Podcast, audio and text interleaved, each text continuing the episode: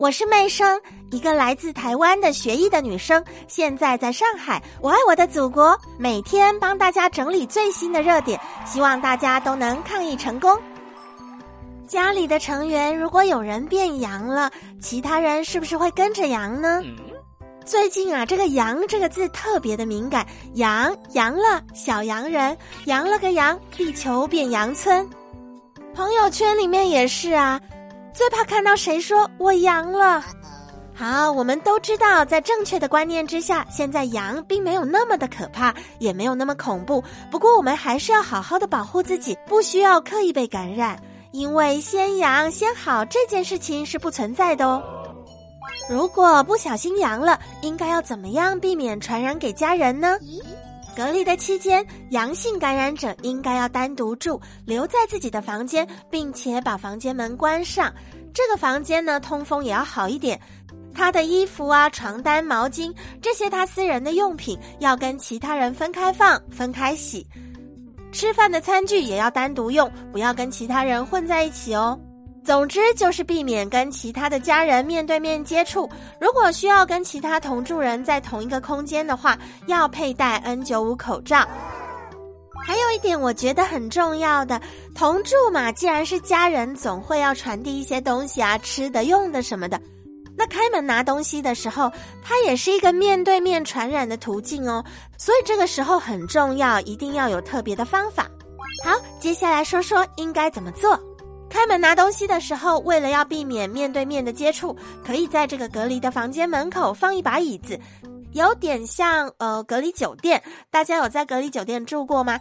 年底的时候，妹生回了一次台湾，他们也是在酒店的门口那个房间门口放了一把椅子，工作人员会把物品放到椅子上，不管你需要什么东西，然后离开之后呢，他会按个对讲机给你，你再出去拿，这样子的话就可以避免面对面接触。所以我们在家里也可以放一把椅子在房间门口。还有一个很重要的是垃圾的处理，感染者使用的制造的垃圾必须要用两层塑胶袋包好。第一层塑胶袋没有什么关系，你就把你要用的垃圾包进去。但是包完之后呢，要先洗手消毒，消毒完之后戴上一次性手套。用干净的手拿第二层的塑胶袋，再把这个第一层套起来，这样子呢，制造的垃圾让别人去帮你丢的时候，它才不会有感染的风险哦。这个是很重要的。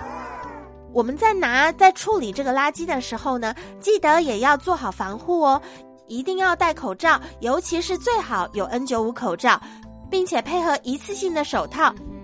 在丢完垃圾之后，该有的防护啊，该有的清洁跟消毒，一定都要记得做，不要掉以轻心。其实所有的防疫哦，都是在比赛什么？比赛哪里有破口？如果我们能够做好防毒好，没有破口的话，整个大家的风险都会下降很多，也可以节省很多的医疗资源。家人在阳转阴之后呢，那段期间基本上也是不会感染的。如果我们家里的同住者有老年人的话，一定要特别注意哦。老人家如果出现二次感染的话，风险很高，很容易转成重症。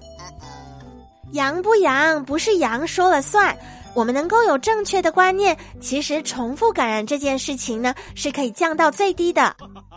如果你也喜欢今天的节目，记得把它分享给你的朋友，让我们一起在抗疫的路上越走越有信心。